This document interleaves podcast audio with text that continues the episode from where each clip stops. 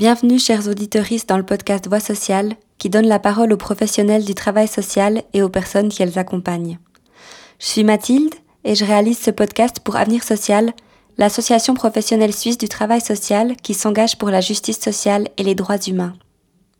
Dans cet épisode, on va s'intéresser aux conséquences des mesures d'économie dans l'aide sociale. Pour en discuter, je me suis rendue à Genève. J'y ai rencontré deux personnes particulièrement concernées et engagées dans la lutte contre le renforcement des injustices engendrées par les politiques d'austérité et les transformations de l'aide sociale. Vous entendrez une ancienne travailleuse sociale membre d'Avenir Social et un bénéficiaire de l'aide sociale qui ont échangé entre elles à ce sujet avec quelques impulsions de ma part. Pour commencer, Yel se présente. Euh, je suis Jocelyne Allaire, je suis assistante sociale de formation. J'ai travaillé pendant plus de 30 ans à l'Hospice Général, qui est l'institution genevoise d'action sociale qui est en charge non seulement de l'aide financière, ce qu'on appelait avant l'assistance publique, mais aussi de l'information sociale et de la prévention. Je suis quelqu'un qui a toujours été engagé au niveau associatif. Depuis à peu près une vingtaine d'années, je suis engagé au niveau politique dans un mouvement de gauche qui s'appelle Ensemble à gauche et je suis députée au Grand Conseil ce qui a été pour moi aussi une manière de relayer les préoccupations auxquelles euh, euh, j'étais confrontée sur le terrain et puis d'essayer d'agir sur les lois qui touchent le domaine de l'action sociale. Et eh ben moi c'est Marjo Blanchet, donc j'ai travaillé pendant plus de 15 ans, près de 20 ans dans des multinationales, dans l'administration, euh, gestion de projet, tout ça, jusqu'à un gros burn-out en 2017, ce qui fait que je me suis retrouvé après au chômage, donc j'ai fait le parcours chômage et maintenant hospice donc depuis plus de deux ans maintenant, hein, presque trois. Donc euh, moi je connais en tant qu'utilisateur euh, tout, ce qui est lié à l'aspect social et puis aux problèmes qu'on peut avoir ou, euh, ou non-problèmes qu'on peut avoir. Et bah, je suis engagé depuis plus de dix ans dans plusieurs associations sur, à différents niveaux, que ce soit euh, les droits LGBT, que ce soit euh, aussi des associations d'habitants, enfin à Carouge plus spécifiquement. Et depuis 2014, il me semble, au sein de Solidarité aussi, un parti de gauche à Genève. Et euh, où je continue mes actions aussi bien associatives que militantes là-dedans et en recherche d'emploi. J'ai d'abord demandé à Marjo de nous décrire son suivi par les institutions sociales dont il est ou a été destinataire. Euh, je suis arrivé, je pense, en milieu 2017, donc au chômage. Euh, là, j'avais encore un, emploi, euh, un autre emploi de celui que j'avais avant à côté à temps partiel, donc c'était un peu problématique au niveau de la gestion de, qui me paye quoi. en fonction de compte, parce que c'était un travail en plus qui n'était pas fixe au niveau horaire, donc les, salaires variaient, donc c'était un peu très problématique au niveau du versement après par le chômage du montant, ça tombait jamais au même moment, donc euh, pour payer le loyer, ils demandent une dette fixe alors qu'on ne reçoit pas l'argent aux dettes fixes prévues, et on ne sait jamais à la fin du mois combien on va avoir exactement. Au niveau de, des conseillers, alors euh, sans nommer la personne, j'ai une personne qui, qui, était, je pense, de bonne volonté, mais qui n'a pas fait grand-chose, on dira avec des problèmes notamment d'enregistrement. Le premier jour dans le système informatique, on m'a mis des, un titre de travail qui ne me correspondait pas du tout. Donc je recevais plein d'offres de postulation de la part du chômage, mais qui ne me correspondaient pas. Je savais même pas ce que c'était ces boulots. Et donc j'ai pas eu beaucoup d'aide. C'est assez déprimant, je dois dire. Déjà quand on est hyper actif comme moi, de se retrouver sans travail, c'est assez euh, embêtant. Et en plus de voir que derrière on n'est pas soutenu, pas aidé, puis qu'on sait pas où aller, c'était très déprimant. Donc ça n'a pas amélioré ma situation euh, sociale et psychologique personnelle. Après, je me suis retrouvé à l'hospice où de nouveau je suis tombé sur une personne qui arrivait, je pense, en fin de. qui arrivait, j'en suis sûr maintenant, en fin de, parcours professionnel, qui n'a pas fait grand-chose au niveau des droits, qui ne m'a pas informé des droits, est-ce que j'avais droit euh, aussi bien au niveau financier qu'au niveau prestations pour retrouver du travail. Euh, donc ça a été euh, assez déprimant aussi parce que je me dis je tombe à l'hospice et c'est pas mieux qu'au chômage.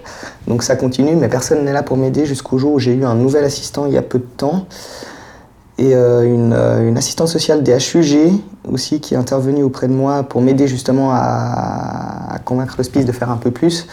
Et avec la nouvelle personne que j'ai actuellement, bah, j'ai retrouvé du sourire, j'ai retrouvé de l'espoir. après deux ans et demi, trois ans, euh, là, ça redonne confiance. Ils m'ont inséré dans un, truc de coaching. J'en avais déjà fait au chômage, mais qui n'était pas pertinent. Mais là, vraiment un truc de dix mois où euh, il y a vraiment une évaluation de la personne, aussi bien au niveau de sa personnalité, psychologique, compétences, euh, motivation. C'est la première fois qu'on me demandait qu'est-ce que vous ne voulez surtout pas faire comme travail. C'est la première fois qu'on me demandait ça. C'était bien. Et surtout des personnes à l'écoute. Et d'ailleurs, grâce à eux, j'ai pu avoir dans le cadre de l'hospice un, un, ADR qui me permet de faire un petit boulot dans une radio web euh, qui est très intéressant, très motivant. Donc financièrement, ça ne comble pas, parce que c'est 50 francs en plus par mois. Mais, mais c'est intéressant au niveau du travail en soi, des rencontres qu'on y fait. J'ai rencontré d'autres personnes de l'hospice avec qui j'ai pu discuter des problématiques qu'on a, parce que des fois, bah, il y a un mois, on ne reçoit pas les sous, on ne sait pas ce qui se passe et il y a un bug. Mais nous, on attend sur ces sous, parce qu'en général, deux semaines après le paiement, on n'en a déjà plus. Donc si c'est décalé derrière, ça va pas. Et puis justement, le nouvel assistant... Euh, m'a aussi dit ce dont j'avais droit, par exemple, au niveau des soins dentaires, au niveau des lunettes, que je n'ai pas refait depuis 10 ans, enfin, plein de choses comme ça qui, qui, font que le quotidien est quand même plus sympathique à vivre. Et puis, euh, et justement, ça motive de voir des personnes qui vous poussent derrière. En fait, les conseillers sont très importants, je pense, dans le suivi des personnes, et ils doivent aussi avoir les moyens, on doit leur donner les moyens de pouvoir faire leur travail ce qui n'est pas forcément le cas. Donc euh, je pense que financièrement, c'est un peu comme dans le domaine de la santé, euh, c'est un peu la même problématique. Il y a des gens de bonne volonté qui veulent faire leur travail, qui sont engagés dedans, mais si on leur donne pas les moyens financiers en personnel derrière... Euh, donc c'est pour ça que je, jamais je leur ai gueulé dessus, parce que je sais que c'est pas leur faute entièrement, et qu'il y a un système à revoir derrière un peu urgemment, je dirais. Ouais, ben j'allais justement rebondir sur, euh, à ton avis, qu'est-ce qui faisait qu'on ne pouvait pas forcément répondre à tes attentes dans ces différents services? Parce que ce que j'entends, c'est qu'il y a certaines, certaines choses qui ont été faites, mais euh, il y a plus qui était attendu et il y a plus qui aurait été nécessaire. Et du coup, tu dis c'est pas la faute des conseillers, j'entends bien, il y a une question de moyens. Peut-être tu peux un peu approfondir sur cette question-là. Je pense qu'il y a les deux. Il y a la personne, mais ça, parce qu'un conseiller reste une personne, donc après, euh, chacun est plus ou moins investi dans son travail. Après, je pense qu'aussi les personnes sont débordées. Quand je parlais avec la conseillère, par exemple, que j'ai eu au chômage, quand elle me disait le nombre de dossiers qu'elle doit suivre, etc., tu dis c'est juste pas possible euh, humainement de faire ton travail à 100% bien, à fond, pour chaque personne que tu suis, parce que tu n'as pas le temps, il n'y a pas assez de ressources en personnel. Donc je pense qu'il y a un peu des deux. Il y a à la fois la personnalité des gens, mais surtout, euh, je pense que eux aussi, alors ça c'est une supposition, doivent petit à petit être démoralisés euh, quand ils voient la charge de travail qu'ils ont et puis le peu de moyens qu'on leur alloue. Si les conditions de travail étaient meilleures aussi, euh, il y aurait sûrement plus de motivation, puis plus de temps à consacrer aux personnes en fait. À être là pour les écouter, à être là pour... Euh... moi je me rappelle que certains entretiens une fois par mois, ça durait 10 minutes, c'était juste pour voir si on a rempli la feuille et puis au revoir. Donc pour aider dans une à retrouver du travail ou répondre aux questions, 10 minutes ça laisse pas beaucoup de temps. Par contre, ce que je trouvais un peu injuste derrière, c'est que nous on est tracé... Euh, au jour pile, si tu n'as pas donné ta feuille le jour pile avec tant de trucs et tout, tout de suite c'est pénalisation, donc on te sape dans le, peu qu'on nous donne. Alors nous on doit être très ponctuel, très machin, mais de l'autre côté il n'y a pas euh, le même répondant, je dirais, au niveau euh, exactitude des dates, des rendez-vous et de ce qu'on attend des personnes. Donc il y a des fois où ils sont très rigides, mais nous ça nous enlève facilement euh, des centaines de francs par mois, alors qu'on n'en a déjà pas des masses. Donc euh, voilà, moi je sais que par exemple à l'hospice, quand je suis arrivé, on m'a dit votre appartement, euh, il est 300 francs dessus du barème, donc ce sera pris sur l'argent qu'on vous donne pour la nourriture et les factures. Donc euh, trouver un appartement plus petit. Et moi, cet appart, ça fait 10 ans que je suis dedans, j'ai dit mais trouver plus petit déjà c'est saturé, et plus petit, je le paierai le même prix en fait 10 ans après. Donc euh, non, du coup c'est 300 francs qui sont pris sur ma nourriture et mes factures qui après se retrouvent euh, en poursuite ou qui après se retrouvent en rappel. Donc c'est un cercle vicieux qui fait qu'on n'en sort jamais. Donc euh, je pense qu'au niveau de l'engagement politique, il est très important qu'ils prennent en compte la surcharge de travail et qu'ils prennent en compte aussi le fait que les personnes qui attendent sur, sur ces aides, ils sont tributaires de ces aides, ils vivent uniquement par ces aides. Et s'ils ne sont pas suivis correctement, s'il n'y a pas l'argent, si on ne les aide pas à s'en sortir, qu'au contraire on les enfonce, bah, c'est des personnes qui finissent euh, bah, en dépression, voire pire. Quoi. Donc, et c'est des familles qui peuvent être euh, totalement, entièrement touchées si une personne se retrouve euh, bénéficiaire de ces aides et que le suivi n'est pas assuré.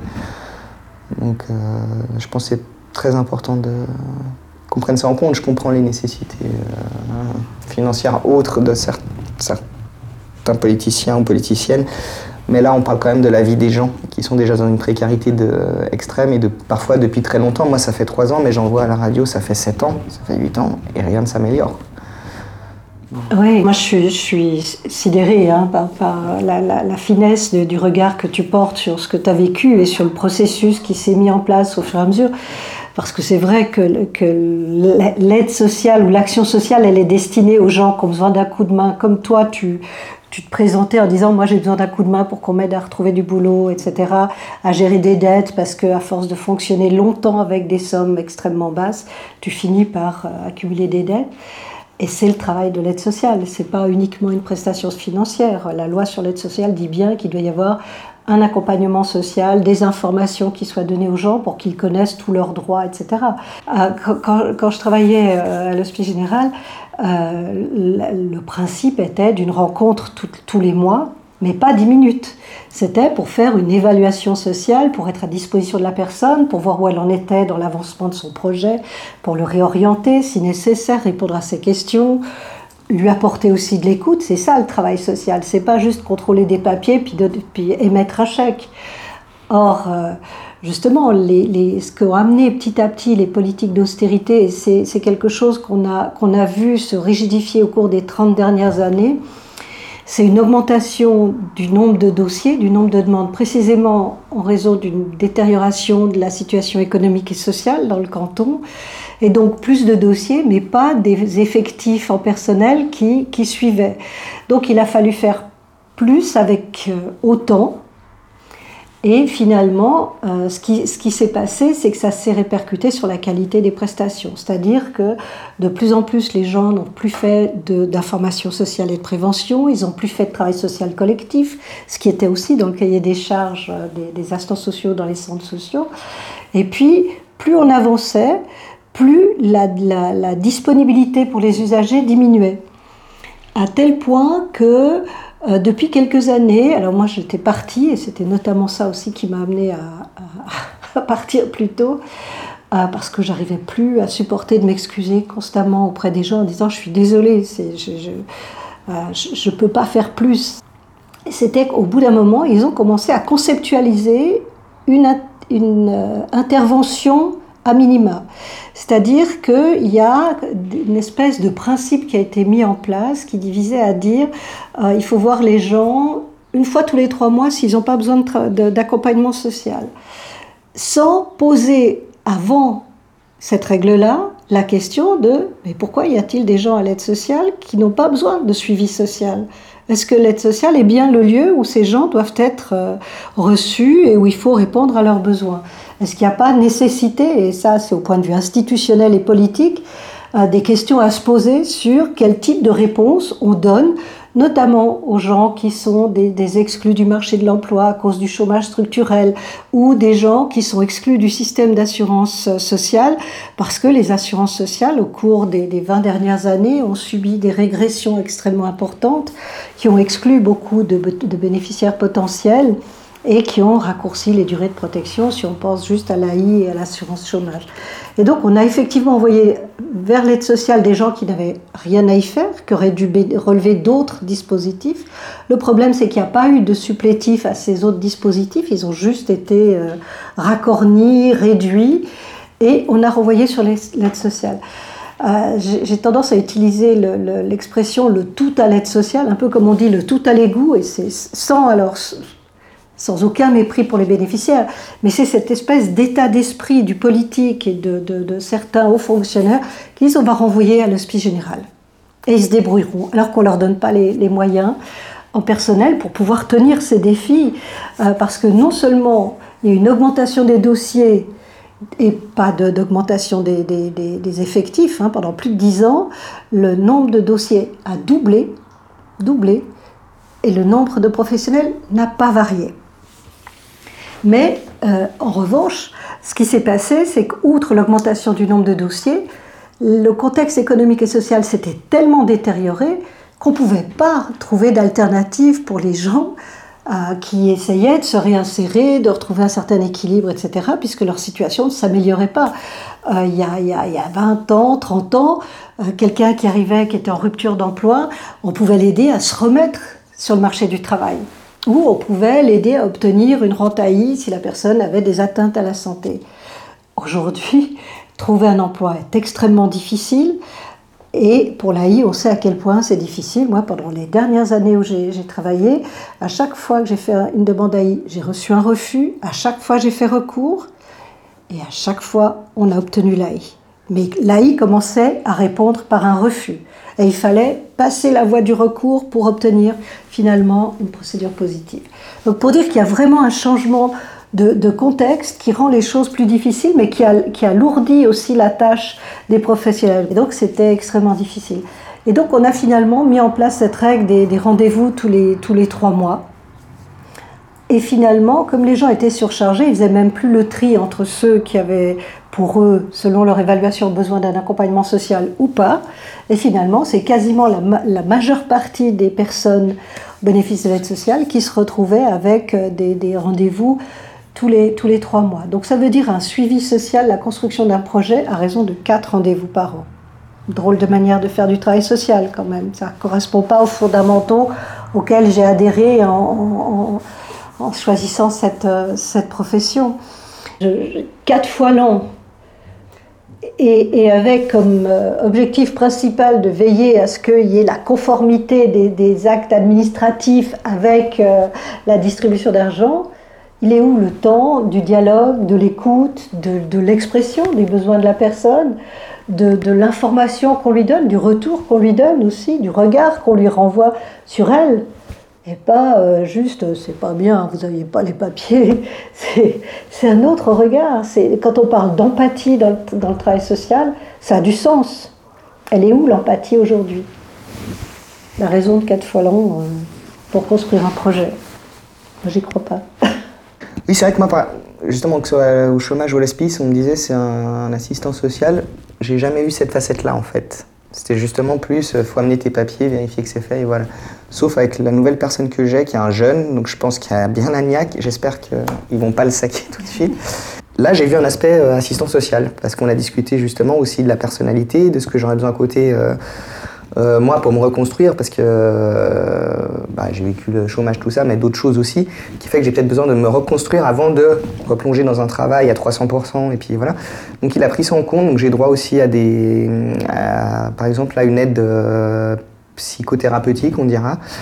Et il m'a donc ça, il m'a dit, je vais regarder tout de suite. Le lendemain, j'avais la réponse, c'est bon, je suis tombé sur quelqu'un d'hyper compétent, donc c'est chouette.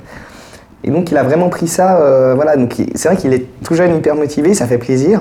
Et j'espère que, voilà, moi ça m'énerve, pardon, quand j'entends des, des, personnes que je sais compétentes qui travaillent là-dedans, mais qui ont été tellement découragées qu'ils ont quitté. Donc euh, voilà, mais euh, là aussi je pensais au Covid, on disait l'accès au travail est déjà restreint, mais depuis le Covid, avec tous les, tous les licenciements, tous les machins qu'il y a eu, ça va être encore pire, ils vont être encore plus débordés, ils vont avoir des dossiers qui vont exploser, et je ne sais pas si c'est prévu, mais moi je ne l'ai pas entendu, qui, prennent en compte euh, d'allouer plus de, plus de personnel, parce que là, ça va être l'hécatombe. Oui, j'entends, de la colère, je l'entendais chez toi aussi. Il y, a, vraiment un peu cette, euh, cette colère qui dit, mais en fait, on, aurait la possibilité de répondre à ses besoins et à ses demandes et on ne le fait pas. Pourquoi? Et ça décourage les personnes qui sont dans la demande et ça décourage les personnes qui travaillent. Euh, mais pourquoi en fait on en est là de de pas pouvoir réagir euh, alors qu'il y a, des besoins et puis il y a, des moyens quelque part. Et puis pourquoi finalement il n'y a pas de décision politique qui répondent à ça enfin. On est dans, clairement depuis plusieurs années à Genève dans des politiques d'austérité et une volonté de, de diminuer ou au mieux de stabiliser le nombre d'agents de la fonction publique que ce soit dans les, dans les, dans les services de l'État ou les, les, institutions de droit public ou même dans le, privé subventionné. Et, il y a une, volonté de ne pas donner euh, des subventions pour faire fonctionner ces, ces, ces, services. Alors que c'est imbécile comme réflexion. Euh, moi, je leur dis toujours, euh, dans le domaine de l'économie, vous savez ce que c'est un retour sur investissement. Quand il s'agit des politiques publiques, vous ne comprenez pas ce qu'est un retour sur investissement. Il faut investir pour pouvoir bénéficier d'une somme plus importante, d'un avantage plus important que ce que vous avez consenti comme investissement. En matière de politique publique, vous investissez dans la prévention, on sait que ça coûtera beaucoup moins cher en termes de prestations, en coût de la santé, etc. Et là, vous ne le faites pas. Typiquement, vous laissez les situations se détériorer si on ne développe pas des alternatives au niveau de, l'emploi, de la réinsertion, de la formation de manière active, qu'est-ce qui se passe? Il y a un engorgement dans l'aide sociale et les gens restent à l'aide sociale, n'en sortent pas. Il y, avait, une étude qui avait été faite à l'Hospice Général.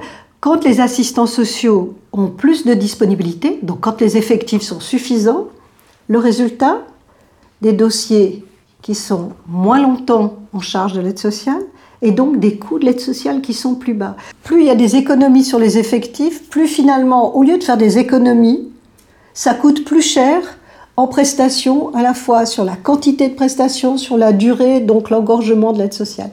C'est une aberration sur le plan de la, de, la, de, la, de la, réflexion prospective, mais aussi en termes de gestion. Hein New Public Management, mais là, on dirait que ce sont de très mauvais managers. Et donc, on est en train de marcher sur la tête parce qu'on fait exactement l'inverse de ce qu'il faudrait pour pouvoir permettre aux gens d'aller mieux. C'est pas seulement aux travailleurs sociaux d'avoir de meilleures conditions de travail, mais c'est juste pour pouvoir mieux répondre aux besoins des usagers et permettre aux usagers d'aller vers autre chose. Autre chose que cette espèce de relégation à l'aide sociale, c'est comme si on organisait l'exclusion sociale. Et ça, c'est un, vrai problème. Et ce que je trouvais fou dans ce que disait Marjo, c'est que finalement, ça dépend beaucoup de la personne qu'on a en face de soi. Si pendant près de trois ans, tu n'as pas eu d'accompagnement social, il n'y a eu qu'une vérification de la conformité des pièces, euh, euh la possibilité de libérer de l'argent, et que c'est que maintenant, quand tu tombes sur une nouvelle personne, que tout d'un coup, tu as accès à des prestations dont on t'avait pas parlé avant, euh, tu as un véritable accompagnement social, même s'il est réduit à cause du Covid, c'est d'une injustice terrible. Ça veut dire que ça dépend sur qui on tombe et que l'institution, la société, n'est pas capable de garantir une prestation de qualité à tous les usagers. Et ça, c'est un vrai problème, une vraie inégalité. Bah, franchement, en tout cas au niveau des prestations auxquelles on a droit, je pense que dès que tu arrives, par exemple à l'hospice, tu dois avoir une fiche qui dit tu as droit à ça, ça, ça, c'est pas mmh. compliqué. Mmh. Et le coaching que je fais maintenant, j'aurais déjà pu le faire l'année passée. Mmh. Euh, et je me dis, j'aurais eu ça il y a un an, bah, peut-être qu'aujourd'hui, je serais déjà dans la phase de nouveau réinsertion travail. C'est vraiment un truc que je recommande. D'autres personnes de la radio, euh, bah, un gars qui était à la radio l'année passée, qui est à la base informaticien, c'est lui qui a installé tous les câbles électroniques dans, le, dans la radio. Et finalement, le, truc de coaching m'a dit, on fait une petite formation 6 mois express en électricien, puis il a retrouvé un boulot droit derrière. Quoi. Donc, euh, il ne trouvait pas en informatique, mais il a fait cette petite reconversion, puis, alors que ça faisait peut-être 5 ans qu'il était à l'hospice. Donc, c'est des trucs, si on les a tout de suite, ces aides, bah, nous, il y a beaucoup de personnes qui sont très motivées à sortir de l'hospice, parce que ça aussi, c'est un truc, je pense, qui joue là-dedans. C'est ce qu'on dit des gens qui sont bénéficiaires. Parce que je pense que ça va aussi avec la politique parce qu'il y a certaines personnes politiques qui, qui alimentent ça justement pour pas qu'on donne plus parce que c'est déjà des gens on leur donne assez euh, ils bossent pas ils font rien puis ils restent là-dedans puis ça leur va très bien et puis euh, je sais plus comment il y a un terme pour ça hein, mais euh, ouais c'est des gens qui profitent du système quoi puis qui puis qui veulent pas bosser là non alors moi des personnes que j'ai contactées c'est l'inverse c'est qu'on attend qu'une chose c'est de retrouver du travail et d'en sortir parce qu'on vit pas avec avec ça en tout cas et puis aussi, on a besoin, même au niveau personnel, ben, d'avoir un job. C'est sociétal. On a besoin d'être. Enfin voilà. Moi, je sais que mes parents, par exemple, au repas de famille, bon, moi, j'y vais pas, mais j'ai dit mon père, si on te demande ce que je fais comme boulot, tu dis pas je suis à l'hospice depuis deux ans, tu dis que je bosse à la radio. Tu, voilà. Parce que, ben, on n'est pas forcément fiers, parce que justement, on nous met dessus ben, ceux qui sont à l'AI, ceux qui sont au chômage, et c'est des profiteurs. C'est terrible ça, parce qu'au niveau politique, on entend souvent, quand on a deux jambes et deux bras, il y a qu'à on, peut trouver, on peut trouver du travail. mais alors allez-y, allez-y. Ou alors, amenez-moi des places de travail que vous proposerez aux gens. Et il y a une, espèce de, mauvaise foi, parce que ces gens savent. Hein. Euh, autant il y, a, il y, a, 15 ans, le chômage était quelque chose où tout le monde n'était pas touché, donc ça touchait les autres. Donc, tandis que maintenant, dans toutes les familles, il y a un ou deux chômeurs. Donc, et, les, gens savent. C'est pas j'ai un neveu qui veut rien faire et qui fait exprès de pas trouver du travail.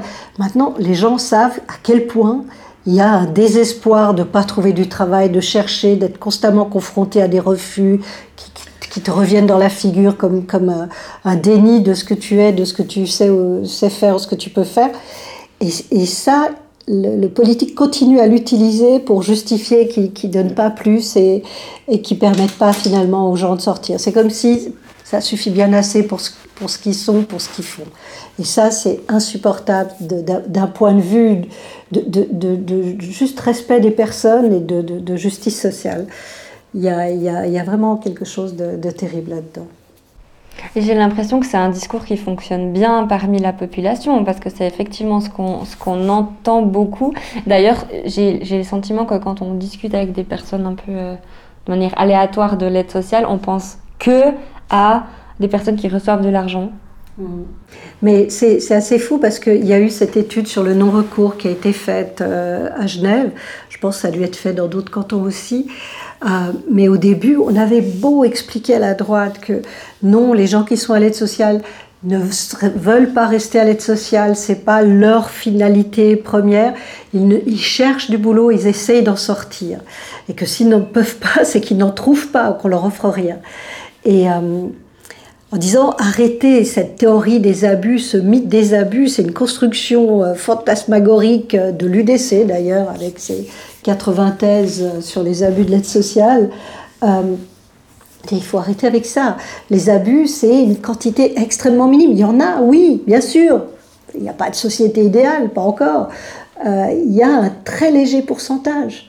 En revanche, soyez honnête et admettez que le non-recours concerne beaucoup plus de gens que les abus. En plus, on avait entendu des gens qui, avaient dit qu'il y avait des études qui avaient démontré que pour un franc investi dans la lutte contre le non-recours, euh, ça rapportait trois francs d'économie en prestations non dépensées parce que les gens avaient eu la bonne prestation au bon moment et que euh, souvent de faire valoir leurs droits à d'autres prestations leur évitait de venir sur des prestations plus coûteuses, éviter des détériorations au niveau de la santé, des problèmes de dépression.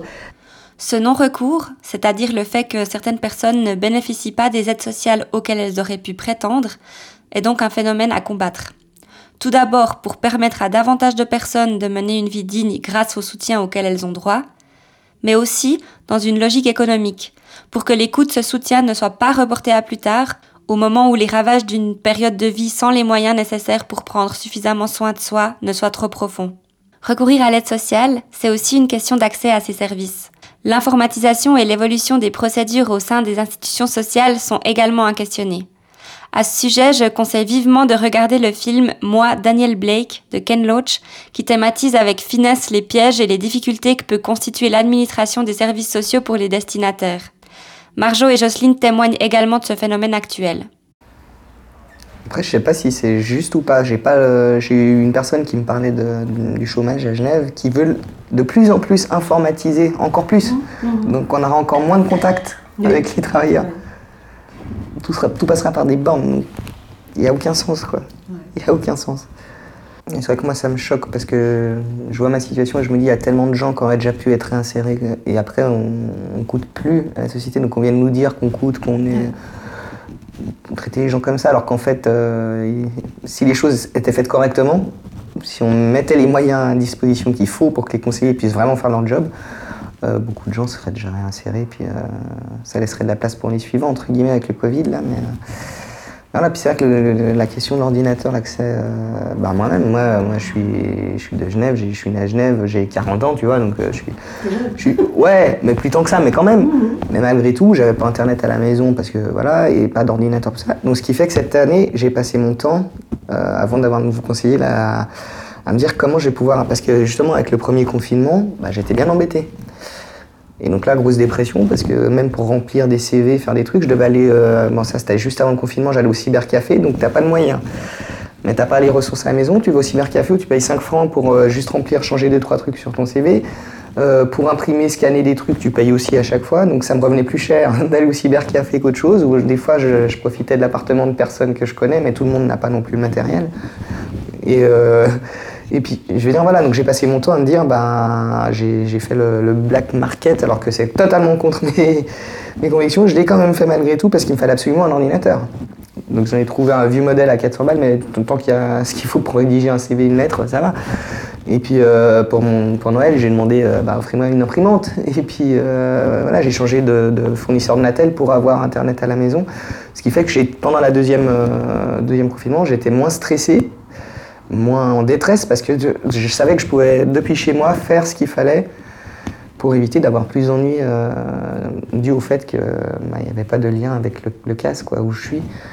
Et, euh, voilà, mais après, il y a aussi des personnes qui ne parlent pas forcément la langue, donc c'est encore plus complexe. Pour, moi, déjà, moi, je vois ma situation, je me dis, mais comment ils font, quoi? Comment les personnes font quand en plus, elles ne sont pas francophones pur et dur C'est juste, ça doit être l'angoisse, quoi, ça doit être l'horreur. Donc c'est vrai que cette ces restrictions-là, c'est bah, sur les personnes, bah, ça coûte à l'État, ça coûte à tout le monde, à la société, euh, aux impôts. Enfin, et puis les personnes elles-mêmes, elles se retrouvent euh, de plus en plus euh, dans la mouise, quoi. Et elles y restent de plus en plus longtemps. Moi, j'étais choqué de voir que des personnes, ça fait 7 ans que ça dure, je suis là, mais. Voilà, tout ça parce qu'à côté, bah, il n'y a pas les choses qui sont mises en place. Pour moi, j'avais pas jusque-là l'impression d'avoir un vrai suivi social. C'est justement plus des prestations. Donne-moi ta feuille de recherche d'emploi, je te donne les sous, puis voilà c'est une espèce de rationalisation du, travail qui lui renvoie à nouveau à l'économie, qui est euh, ces, politiques d'austérité où on croit qu'on va résoudre le problème des besoins croissants en effectifs par des formes de rationalisation euh, de l'organisation du travail. Et on a vu beaucoup de choses de cet ordre-là, mais au lieu tous ces trucs de tous ces processus de rationalisation, bizarrement, en tout cas moi ce que j'ai constaté au cours des 30 dernières années où j'ai travaillé, euh, c'était que ces, processus de rationalisation, en fait, ils engendraient des rigidifications, des procédurisations de l'intervention qui finalement rendaient les choses plus complexes, accentuaient le travail euh, administratif et évidemment, si on augmente le travail administratif, ça va être au détriment de, l'intervention sociale. Et ça, on, l'a vu. Il y, a, des chercheurs qui ont, fait des études, qui ont écrit là-dessus, sur l'administratisation du travail social et euh, le fait que les institutions sociales tendaient à se transformer euh, en administration sociale, ce qui est diamétralement opposé comme, comme euh, concept. Et euh, ça a été beaucoup dans les années 2000. Et on n'a jamais eu autant de peine à mobiliser nos collègues que dans ces années-là. Fort avant, face à la souffrance au travail, les gens s'organisaient et se battaient contre leur employeur, contre l'institution, pour que les causes de la souffrance cessent. Et dans les années 2000, il y a eu une espèce de, ouais, de changement de posture et plus les choses allaient mal, et plus les gens étaient en souffrance, mais leur manière de réagir à cette souffrance qui leur était imposée, c'était de souffrir et de se poser comme souffrant. Si vous voyez ce que je veux dire. Et à, nouveau, avec une très grande écoute à toutes ces théories sur la souffrance au travail, etc. D'ailleurs, on en parlait beaucoup. On parlait plus de souffrance au travail que de mobilisation des professionnels sur leur lieu de travail et de lutte des professionnels pour, mon expérience, je peux vous dire que la lutte du personnel paye nettement mieux que l'intériorisation et le renvoi sur soi de la souffrance. Hein, mais la procédurisation, elle s'est aussi accompagnée de processus de contrôle. Ce qui fait que si tu n'étais pas en conformité, tu étais en, comment dire, en, en faute par rapport à l'institution. Et donc, on pouvait à un moment donné comptabiliser tes fautes, tes erreurs, et tu devenais quelqu'un qui n'était pas en conformité avec les règles, avec les processus, et donc tu n'étais pas un bon professionnel. Et on a toujours dit, euh, au niveau de la commission du personnel dont je faisais partie, il y a des gens qui étaient l'assistance sociale du mois, pas une erreur dans leur dossier, mais c'est des gens qui répondaient pas aux besoins des usagers, qui renvoyaient les gens sans réponse, hein, sans réponse. Bah, précisément parce qu'ils prenaient aucun risque. Donc ils étaient toujours en parfaite conformité. Et, on leur disait toujours, mais vous vous rendez compte, on peut être en parfaite conformité et pousser des gens au suicide et vous ne verriez rien, vous le verriez même pas.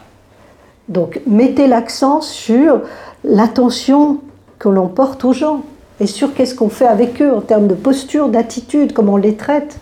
Ce n'est pas uniquement la conformité des pièces. Et ça, ça s'est beaucoup perdu. Et, j'ai vu des gens qui, renvoyaient les usagers, qui leur posaient des délais de deux mois avant de leur répondre. Moi, je me souviens d'une collègue qui me dit écoute, il y a une voisine, ça va plus du tout avec euh, son mari, mais elle travaille pas, elle ne sait pas comment faire. Elle est allée au centre social de son quartier et on lui a dit euh, qu'il faudra qu'elle revienne quand elle sera séparée, parce que là, elle est avec son mari, on ne peut pas intervenir puisqu'il est censé euh, subvenir à ses besoins. Je dis putain, on n'a pas répondu ça à cette dame. Elle me dit si oui, je la connais très bien, elle ment pas. Je dis mais c'est pas possible.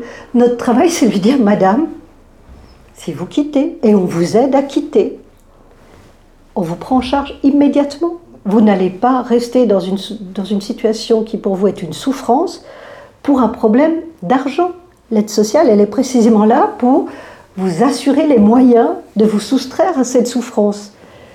Et, là, la réponse que les professionnels ont donnée, alors, parce qu'ils n'avaient pas le temps, parce qu'ils n'étaient pas formés, parce qu'il y a aussi une transformation du profil des professionnels de l'intérieur, parce qu'on a engagé des gens qui n'étaient pas formés en, travail social, et puis une espèce de priorité donnée au contrôle, ce qui fait que tu peux rester pendant trois ans sans qu'on te dise quels sont tous les, tous les frais exceptionnels, toutes les prestations euh, euh, complémentaires auxquelles tu peux avoir droit à côté de ta prestation mensuelle. Toutes les prestations circonstancielles, c'est comme ça qu'elles s'appellent. Qu'on t'informe pas, c'est pas correct. Tu as droit? Il y a une espèce de, déficit d'évaluation sociale, d'anamnèse des situations, et puis de se dire, mais première chose, c'est de comprendre ce qui a amené la personne dans cette situation, et qu'est-ce qu'il faut reconstruire, et dans quel ordre? Euh, et, de mettre ces choses en place. Et puis, de, pour, moi, la première chose, c'est euh, que les gens comprennent qu'il y a un avenir possible. Parce que souvent, ils arrivent tellement découragés avec de telles expériences de fermeture de tous les côtés qu'ils disent c'est foutu, quoi. il n'y a, plus, a plus de perspective. Et la première chose, c'est de dire écoutez, attendez, ça va être difficile, ça risque d'être long peut-être, mais on va tout faire pour y arriver. Et vous, vous tirez, moi je pousse, mais quand vous serez fatigué, vous, vous, vous poussez et moi je tire. Et puis, en, mettant vos compétences, les miennes, parce que moi je suis payée pour ça en plus, peut-être qu'on va arriver à ouvrir des, chemins pour, euh, pour, vous. Et ça veut dire qu'on construit quelque chose qui a du sens. On commence par les fondations, puis après on monte les murs. Et c'est comme ça que ça marche. C'est pas euh, de, de, commencer à faire dans les fioritures, puis après de se poser la question des trucs essentiels sans lesquels les gens ne savent pas comment faire. C'est pas de logement, pas de boulot. Euh, pas de papier des fois, alors que c'est des gens qui ont, euh, qui, ont simplement perdu leur papier parce qu'ils avaient perdu leur logement. Alors qu'il faut avoir une adresse pour pouvoir être résident ici. Donc euh, ça veut dire qu'il y a des choses sur lesquelles il faut faire attention, sinon on perd des droits.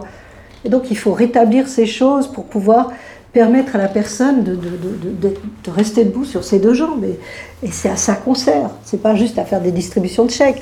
Une machine, elle peut distribuer des chèques. Un travailleur social, il, accompagne la personne, il construit avec elle des projets, il est à l'écoute de ses besoins, il écoute ce qu'elle, voudrait faire, et puis ensemble, ils évaluent qu'est-ce qui est possible maintenant, demain, euh, plus tard, mais de, de commencer à, juste ouvrir des fenêtres dans un contexte où tout se referme et où les gens ont l'impression d'être écrasés par tout ce qui leur arrive. Bah moi, le message, c'est de donner les ressources où il y en a besoin pour éviter qu'on en dépense d'un autre côté. Et puis euh, surtout euh, valoriser les personnes, parce que les démolir, les détruire et leur cracher dessus, puis ça ne va pas les aider à, s'en sortir. Et puis euh, vraiment allouer des ressources nécessaires, parce que c'est vraiment indispensable. Quand je vois justement, comme je disais tout à l'heure, combien on peut donner à des gens, enfin à des gens, ouais, des, classes sociales qui n'en ont vraiment pas besoin. On leur fait encore des cadeaux sur cadeaux sur cadeaux. Par contre, des personnes qui ont besoin d'aide ponctuellement ou plus longtemps, bah là, euh, au contraire, on sabre dedans. Donc, c'est des gens qui vont coûter de plus en plus cher à la société. Puis, c'est juste pas logique. Il n'y a pas de logique là derrière. À part la, la, logique capitaliste, peut-être, mais euh, sinon, je vois pas. En tout cas, pour l'humain, il n'y a pas de logique là derrière. Aussi bien pour les travailleurs que pour les bénéficiaires. Il y a du boulot, puis en tout. Bah, D'un autre côté, je, suis quand même admiratif des personnes qui font ce travail parce qu'il faut énormément de patience, alors qu'ils n'en ont pas le temps. Et euh, ça doit pas être facile. Et je comprends que les gens se démotivent aussi, du coup. Et malheureusement, après, c'est les bénéficiaires qui en. Et puis voilà. Ce que je comprends moins, c'est euh, pourquoi l'État.